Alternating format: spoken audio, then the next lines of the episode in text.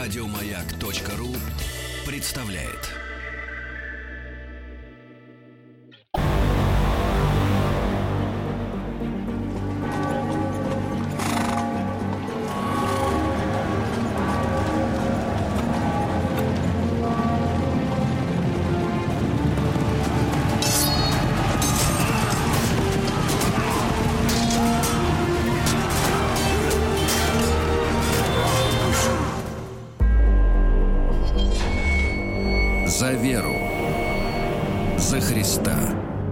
Дорогие друзья, очередная серия э, нашего проекта «За веру, за Христа» с Дмитрием Алексеевичем Гутнов в студии. Дмитрий Алексеевич, доброе утро. Доброе утро. Профессор Москов, Московского государственного университета, доктор исторических наук. И Дмитрий Алексеевич проанонсировал нашу сегодняшнюю беседу такими словами. «Сегодня будет грустно». Грустная история. Сегодня мы поговорим о Втором крестовом походе.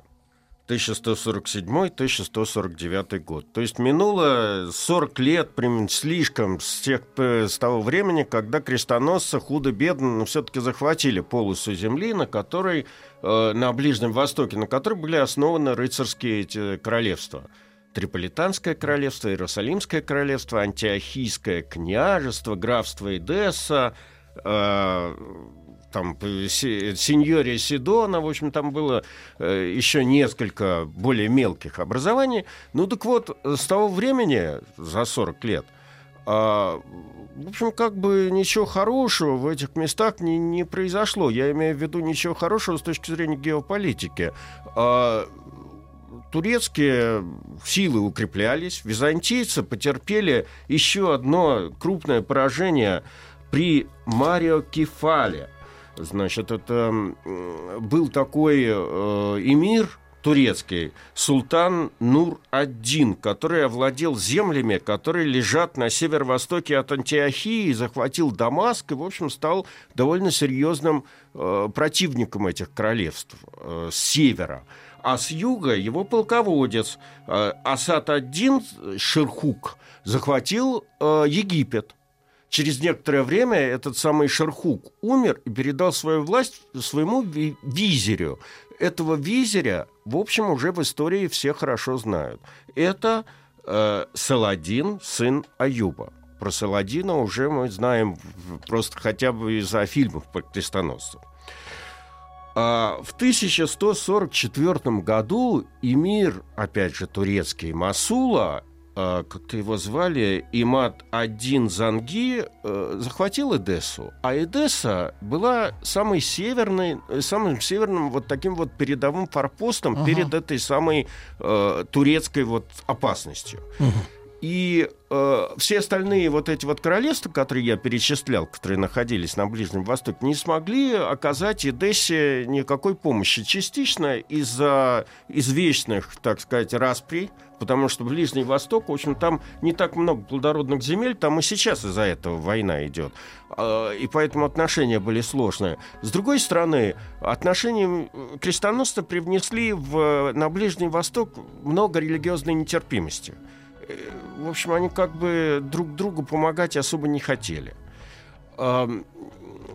Ну и э, в итоге как бы э, появилось движение на Западе э, с предложением, что ли, помочь единоверцам на Ближнем Востоке. Вот во главе этого движения стал молодой французский король Людовик VII, и немецкий император Конрад III.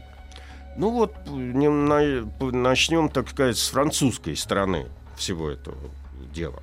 Значит, Людовик VII был к этому времени молодым человеком, встал на престол, взошел на престол в 1137 году, считается во французской историографии таким рыцарем в душе, значит, человеком... Вообще говоря, он был вторым сыном своего отца, э, французского короля, там, не помню, как-то его Генрих звали, и по законам своего времени он должен был уйти в монастырь.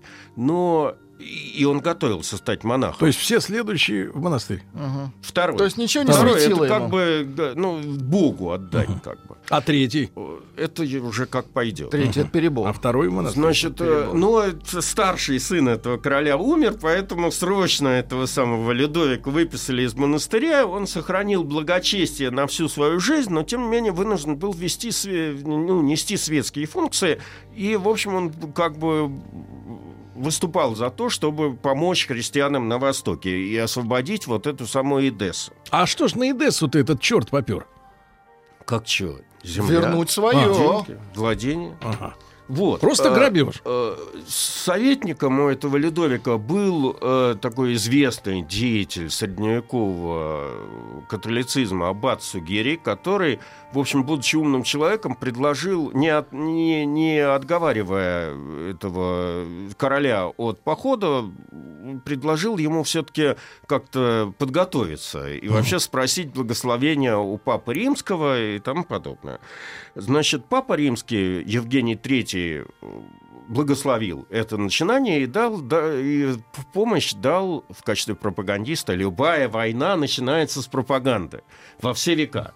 Э, Такого подвижника, известного своего времени теоретика, теолога, как э, святой Бернар Клевронский. Вот. Э, И благословил его на проповедь. Клевронский стал проповедовать, и идеи второго крестового похода стали распространяться в народе. Как всегда это бывает, э, ну, довольно легкая и пропагандируемая, благословляемая идея сверху, она нашла опять довольно много подвижников. Ну, все-таки 40 лет прошло, ветераны первого похода умерли, все забыли, какой кровью покупалась там первый крестовый поход. Ну и, соответственно... э, А романтики, наоборот, появились. Романтика, там, там много, Жулики подтянулись. много чего интересного было. Женщины захотели воевать. Женщины, понимаете, это вам не 21 век. А, У, э, к слову сказать, у Людовика была жена, совершенно женщина, как бы сказать, роковая женщина средних веков, Алеонора Квитанская, а, которая присоединилась к мужу и тоже приняла крест. Как амазонка пишут, значит, эти все э, источники. Более того, то ли она сама сформировала отряд, то ли там византийские хронисты пишут, что среди этих э, французских крестоносцев было довольно женские отряды, которые воевали в мужской одежде. Удивительно. Так это было или не так, я не знаю. И, и Алеонора была одной из них. Значит, э, таким образом, в 1147 году э, дата для нас знаменательная. Видите, что происходит на Западе, а у нас там Москва была основана в это Ну, время. это уж была уж так. э, Да, была. Вот. А, состоялся собор в Бургундии, в Везле, по-моему, в котором э, вот этот вот э, Бернард Клевронский сел буквально там, значит, рядом с э, королем, объявил, э, надел на него крест и объявил, значит, о том, что церковь и, вообще говоря, благословляет этот весь крестовый поход. Ну и началось движение во Франции, которое подняло довольно много людей, особенно в центре и на юге, за крестовый поход. После этого э, Бернар отправился в немецкие земли, и за Рейном эта э, идея тоже была принята с большим воодушевлением. А в это время вождем германской нации и императором был э, немецкий император Конрад III. А, в э, это, это произошло, э, значит, накануне 40, с- 1147 года по приглашению этого Конрада III на рождественскую мессу, я сейчас запамятовал, какой город, типа Штутгарта, прибыл э, папа Евгений III, который после рождественской мессы произнес пламенную речь для того, чтобы вдохновить немецкий народ на крестовое движение. Э, Ему это удалось, но частично, в отличие от французов, которые как бы все поднялись. А, Немцы, значит, раскололись. Часть немцев ГДРовцы и да, ФРГшники. да, буквально это все прошло. Дело в том, что э, вот саксонцы, особенно нижние саксонцы, они заявили, что, в общем, как бы им неохота переть э, на Ближний Восток, и у них язычников под боком и так много. Они провели э, свой э, этот самый собор и объявили о крестовом походе в, в, ну, в Внутри- Коквет, внутри, на восток. К полякам? К полякам. Ну, то их тогда не было. Этих людей называли венеды по-русски, или их иногда еще Лесные западные братья. экранисты вентами называют. Там жило довольно много какие-то бодричи, лютичи, в общем, там этих самых славянских племен, которые пока вполне с этими немцами уживались. Единственное, что их отличало, они были действительно как бы не особо крещенные, но там действовали проповедники. Э, Поэтому нельзя сказать, что эти люди были вот совсем уж нехристи. Там христианство, э, значит, э, как бы распространялось. Таким образом, в действиях вот этих вот марграфов северных немецких больше угадывается экономическая выгода. Они хотели получить новые земли, но при этом, значит, вписаться в общее крестовое движение. Вот. В итоге между французами и немцами, между французским императором, э, то есть э, французским королем, немецким, значит, королем, завязались переговоры. Немцы стали вести переговоры с византийцами. Ну, надо же как-то было двигаться на Ближний Восток. В принципе, было два пути. Опять же, через Италию, Сицилию, по морю на Ближний Восток. Или все той же Евстафиевой дорогой, по которой мы с вами обсуждали на предыдущих... а, На немцы- козлах. Да. В общем, немцы решили, что нечего выдумывать что-то новое. Раз, так сказать, их предшественники 40 лет назад шли таким путем, значит, надо идти таким путем. Ам, И э, убедили в этом французов. В итоге э, ситуация логистически выглядела таким образом. С 1147 года э, немцы двинулись в поход во главе с Конрадом III через земли Венгрии, Сербии, Македонии, вот по тому пути, который мы с вами обсуждали. Сколько шли? Год? Э, Нет, они шли полгода.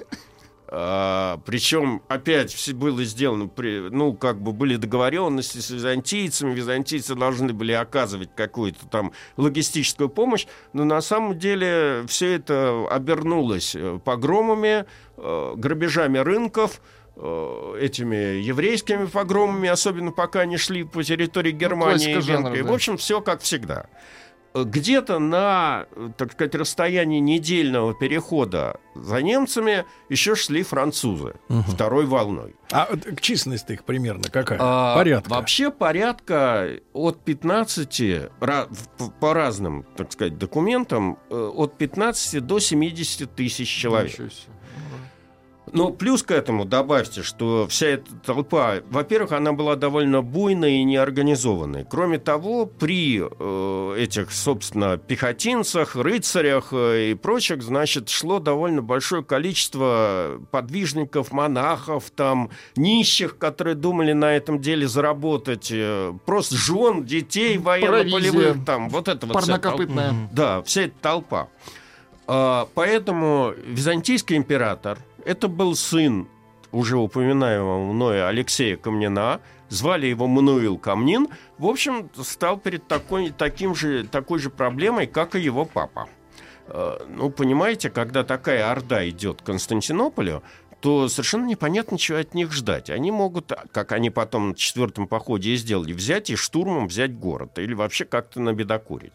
Поэтому, когда немцы появились в пределах Константинополя, то византийский император сделал, ну, предложил им, минуя Константинополь, при- все, все возможные логистические услуги, сразу перебраться в Галиполи и туда подальше.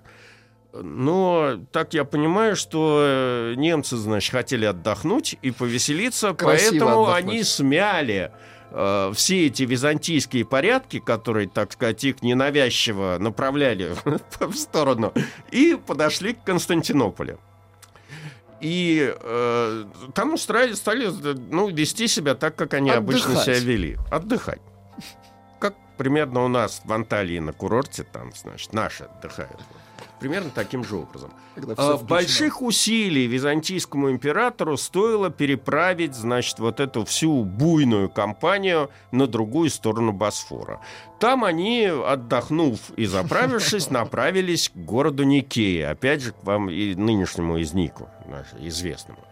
А, и тут произошли довольно печальные события. Я уже сказал, э, это мы с вами во время обсуждения первого крестового похода говорили, что управлять этой толпой, в отличие от современной армии, было довольно трудно. Она больше напоминает вот эти вот партизанские армии там на, в, Ю, в Южной Америке или там вот это исламского государства. Значит, каждый отряд имел своего командира харизматического, mm-hmm. а этот командир был, может быть, связан, может быть, не связан клятвой верности с вышестоящим каким-то грантом. В общем, когда э, немцы прибыли в Никею, то довольно большой 15-тысячный отряд э, отвалил от э, основного и направился э, на свой страх и риск в сторону Иерусалима. Зачем они пошли в сторону Иерусалима? Совершенно непонятно. Их задача была изначально освободить Эдессу. Угу. Ну вот захотелось им, поскольку Иерусалим был таким божественным городом на земле, да он еще все-таки был христианским, вот они захотели преклонить колено перед храмом гроба Господня. И удержать их никто не смог. А основная армия, вот во главе с Конрадом, двинулась в сторону Эдессы через уже Э, в общем, как бы по тому же маршруту, вот по которому шли крестоносцы в первом походе. Гераклея, Смирна, Дарилея, и вы уже догадываетесь, что произошло. Как они подошли к Дарилее, они попали в очередную засаду, которую им устроил в этот самый э, их любимый Занги, угу. перебили там в общем, ну не то чтобы большую часть армии, но довольно существенную часть армии Конрада. И Конрад с остатками своих войск вынужден был э, добраться обратно в эту Никею, угу. и уже без подхода французских сил они решили никуда не двигаться. Поэтому начало этого похода уже само по себе было неудачным. Гиблое дело. Гиблое дело. А тем временем как раз прошли вот эти вот самые искомые 2-3 недели. К Константинополю стали подходить французские порядки. Я уже сказал, что значит, там тоже было довольно много разного люда. В том числе, если верить византийскому Лихого. этому самому Никите Хрониту, Хрняту, э, женские отряды, то есть он прямо описывает, что это были женщины, которые скакали на лошадях как мужчины. Это мы сейчас в 21 веке привыкли, что есть только одно мужское седло. А ведь до, извините, кавали... по крайней мере, в нашей армии, угу. до кавалериста девицы Дуровой, так. 1812 э, год, угу. женщины ездили исключительно на женских седлах. То есть сидели они не на коне, как а бы, а боком. Угу. Понимаете? А тут уже, в общем, женщины в мужских латах. А тут не до этого. Как бы, Да, и воюют наравне с мужиками. На коне. В данном случае я только пересказываю эти все россказни хронистов и не могу вам, так сказать, подтвердить это угу. основательно, но э, такое было. Так вот, когда они прибыли к Константинополю, то Мануил думал, примерно так же. Как их а, опять отправить побыстрее от стен города? И тогда в ход пошла, э, как бы это сказать, ну сейчас на, на языке вертятся э, очередные методы гибридной войны. В общем, он пустил слух среди французов, что э, немцы в, на Ближнем Востоке совершают какие-то немыслимые подвиги, и если они еще 2-3 дня останутся в Константинополе, то делать им в Святой Земле будет нечего, все лавры, так сказать, этот Конрад э, захватит, mm там подобное. Сейчас, конечно, это все немыслимо. Потому что любой, так сказать, солдат постит, так сказать, в можно, социальных сетях. Можно по, да, со, соть, по сотику позвонить, да, проверить. Да, да, да. Причем закрыть это совершенно нельзя, хоть там командование всех стран запрещает своим солдатам, там сказать, иметь какие-то там гаджеты, все равно это все просачивается. Вот. А тогда, когда, в общем, как бы по нынешним меркам расстояние совершенно небольшое и в общем, как бы полная информационная блокада, это на французов подействовало. Они были уязвлены, сели, так сказать, на коней, быстрее в стремена да. и направились. Дмитрий Алексеевич Гутнов, э, профессор Московского государственного университета, доктор исторических наук. После новостей продолжим.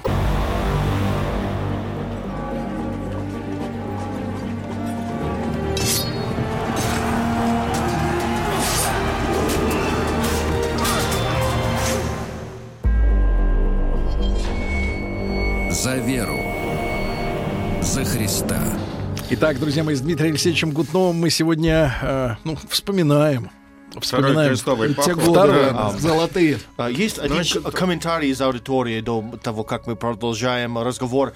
А, Екатерина Великая по-мужски на лошади сидела. Это правда? Да, это уже правда, да. Начиная с Елизаветы они сидели. Не, Елизавета еще во время переворота на санях приехала к Зимнему дворцу, а Екатерина, да, уже на скакала на коне. Вот так, да. В леггинсах. И носила э, мундир полковника Преображенского полка. После этого все наши цари как бы формально были полковниками Преображенского полка.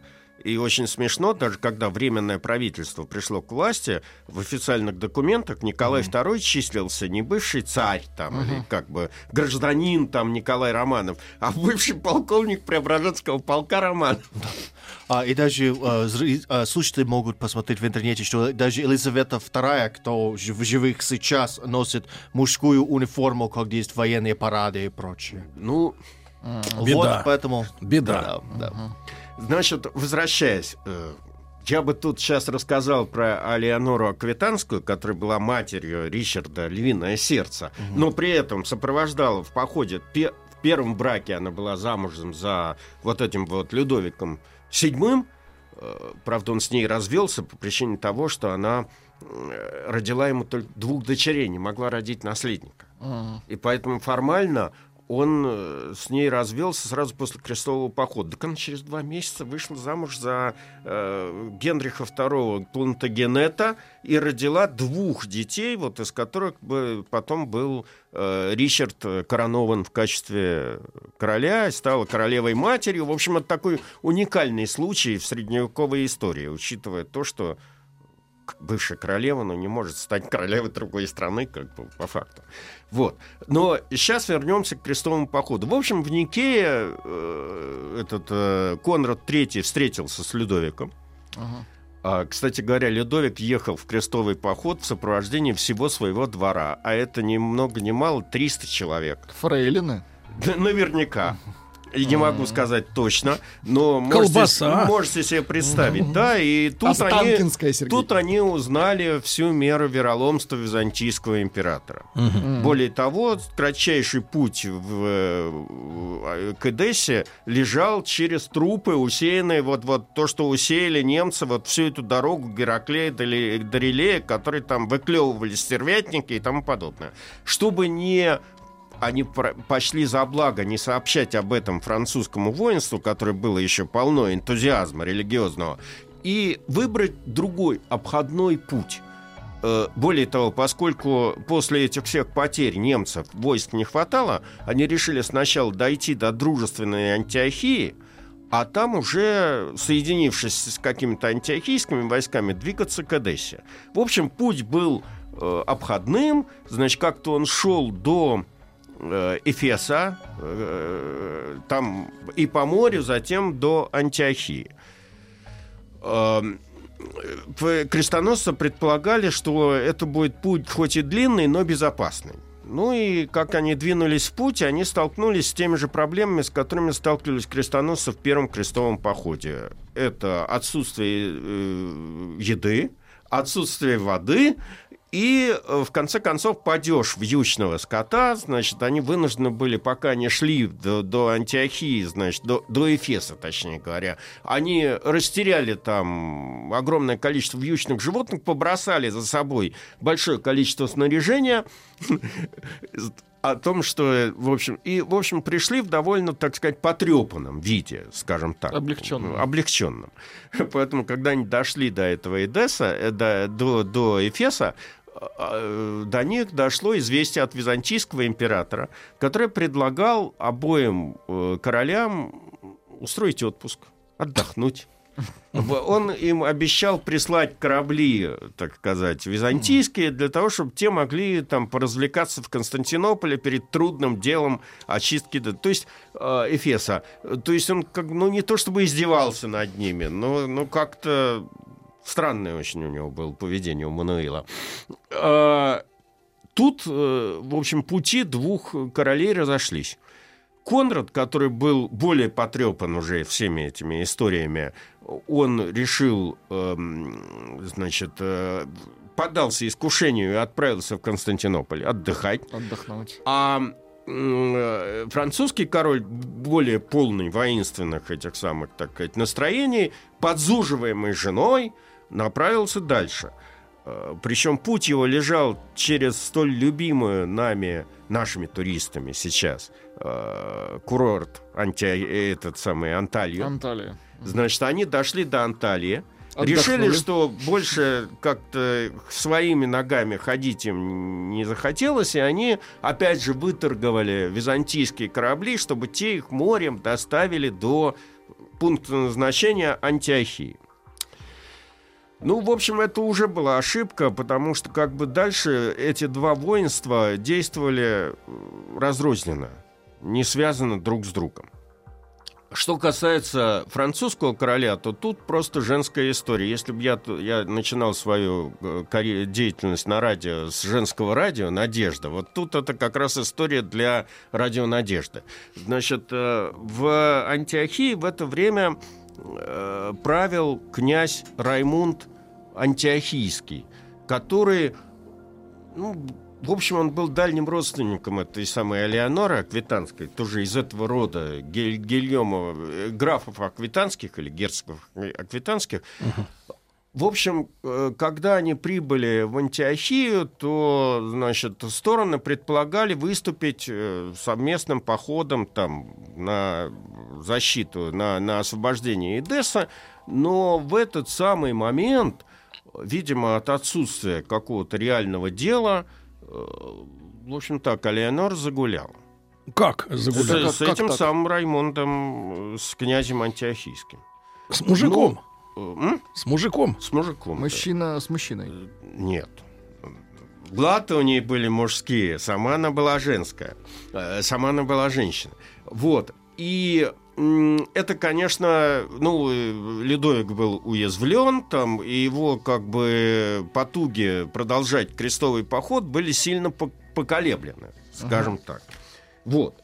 Значит, э, э, теперь э, в Константинополе тоже происходили свои события. За время отдыха в Константинополе а, э, Конрад в, полный, в пух и прах разругался с византийским императором. На, Ну, то на есть, какой почве? ну, не то чтобы... Качество отдыха. Нет, ванну не Нет. Поделили. ну, скажем так, он был все-таки гостем, а не хозяином. Кроме того, когда он туда прибыл, в Константинополь всем было ясно, что он уже сбитый летчик, потому что он потерял полармии, по сути дела. Ну и в-третьем, так, э, в-третьих, э, как бы взгляды на э, геополитику, особенно на Ближнем Востоке, у королей были разные, поскольку византийцы находились в центре этого всего и, в общем, гораздо более тоньше чувствовали, где можно там схитрить, где там союз с мусульманами э, какой-то организовать, где-то надо воевать. В общем, у них там все время вот такая же ситуация, как у нас э, с, с нашими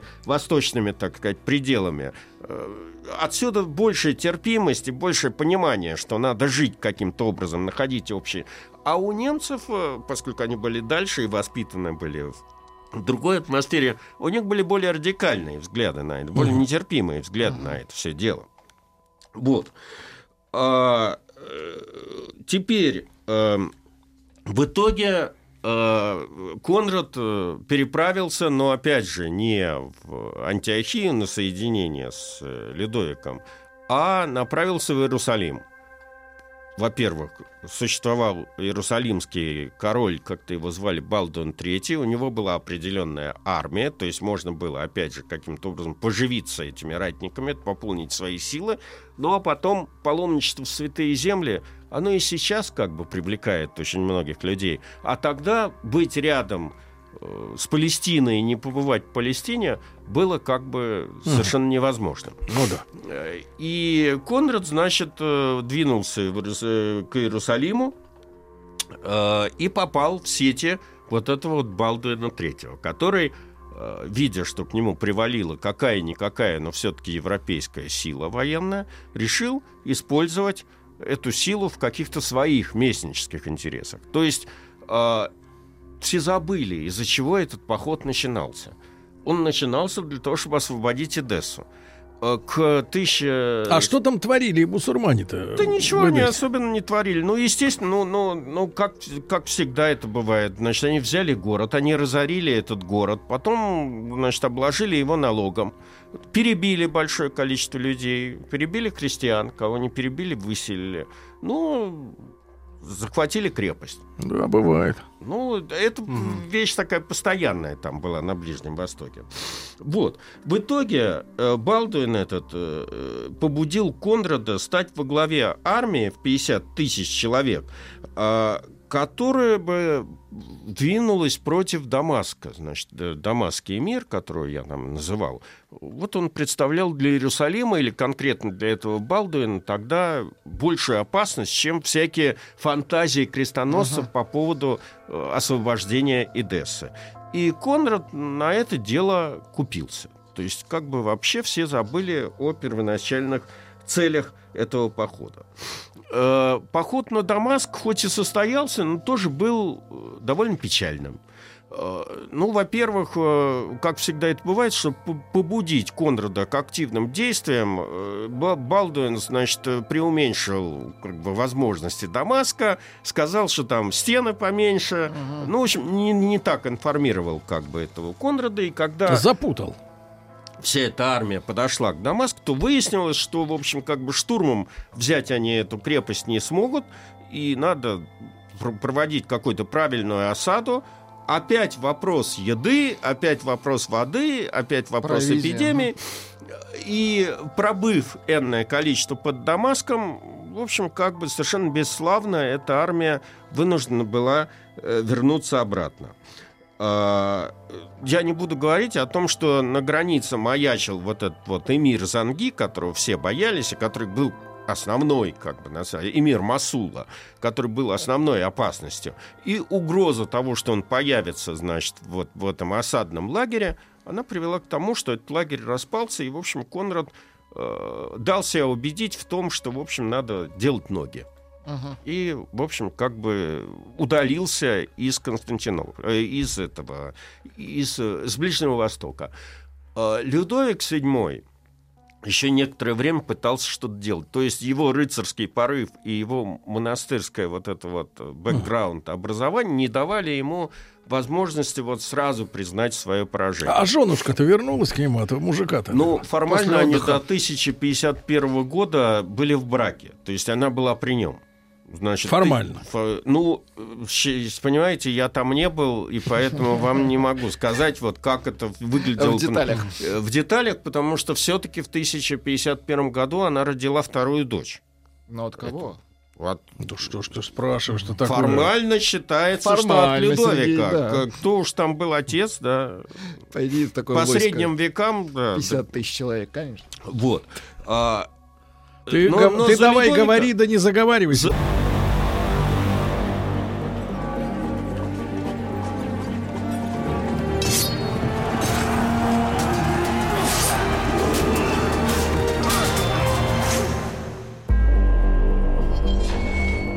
За веру.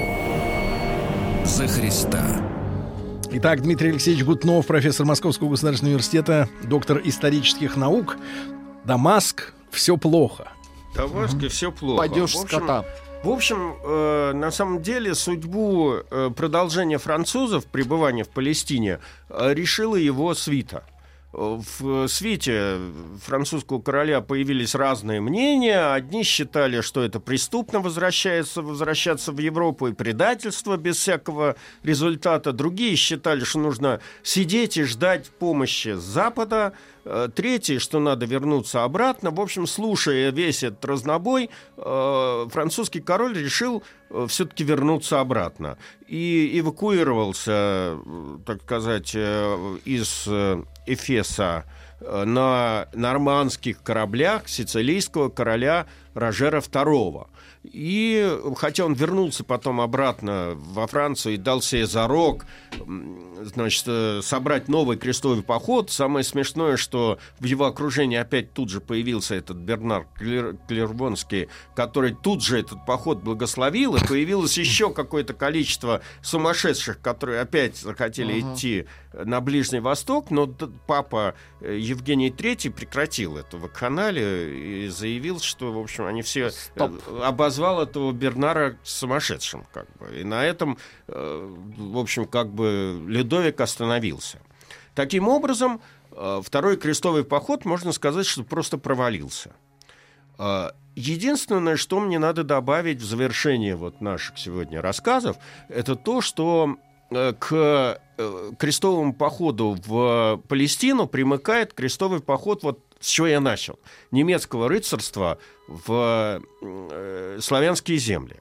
Значит, на территории, то, что мы привыкли сейчас называть Польшей э, или Восточной Германии, потому что после Вот Второй какой- мировой войны какой острый все сильно, все сильно перепутано. Понимаете? О, До, до Второй мировой войны как бы значительная часть э, польских земель были немецкими, Ну, да? А, И- а у немцев-то есть претензии? Так вот, все началось именно тогда. А. Они там спокойно жили за своим одером до тех пор, пока два стра... Ну, во-первых, не был проведен вот этот вот Франкфуртский собор, на котором часть саксонской знати заявила, что у них тут язычники под боком зах- находятся за одером, можно сказать, с другой стороны, с восточной стороны, и что, в общем, как бы ходить они никуда не собираются, а будут крестить вот этих вот язычников. Э, И э, был два там таких герцога, причем с такими громкими названиями, э, Альберт Медведь и Генрих Лев, которые возглавили Красиво. два рыцарских воинства, причем воинство вроде как было громадное, там по немецким хронистам, если верить, там около 200 тысяч человек, которые вознамерились крестить э, восточные земли. Причем даже тогда уже тем хронистам и тем историкам, которые жили там в каком-то лохматом XII веке, было понятно, что, э, в общем, основа этого похода была не религиозная, а экономическая. Э, Было основано марграфство Бранденбургское, значит, вот земля Бранденбургская нынешняя, которая как бы должна была включать вот эти вот будущие славянские земли. На этих территориях жили племена венедов по-русски, они обычно в учебниках называются, иногда их э, хронисты вендами называют, как бы это западные славяне, палапские славяне, Эльба-Лаба. Вот. А, э, жили они на территории, э, как бы это сказать, вот, э, ну, э, за, Южной Балтики. И вот э, этой самой э, Гданьск. бассейна, бассейна Эльбы или Лабы. Вот. А, Какие-то людищи, бодрищи. э, Возглавлял их формально некий человек, э, князь э, Неклод. Этот Неклод оказать, конечно, этим немцам большого военного сопротивления не мог, просто потому что немцы были более сильно организованы и более, так сказать, на- вооружены. Но сам факт, что среди этих славян уже было довольно много крещенных э, и обращенных в э, христианство, привел к тому, что этот поход был с точки зрения военной невнятный. Было несколько осад крепостей, Штецена того же самого, э, еще ряда. В общем, эти славяне не столько сопротивлялись, сколько уходили, как у нас любили, в болото, в леса, леса, мгм. да, И и, оттуда- высылали парламентеров с тем, что мы типа свои, вот мы готовы покреститься и тому подобное. Формально они принимали крещение, как бы после этого с них были взятки гладкие. Поэтому с точки зрения каких-то таких вот значимых э, итогов этого похода, вот что вся Польша была крещена и тому подобное, этого не было.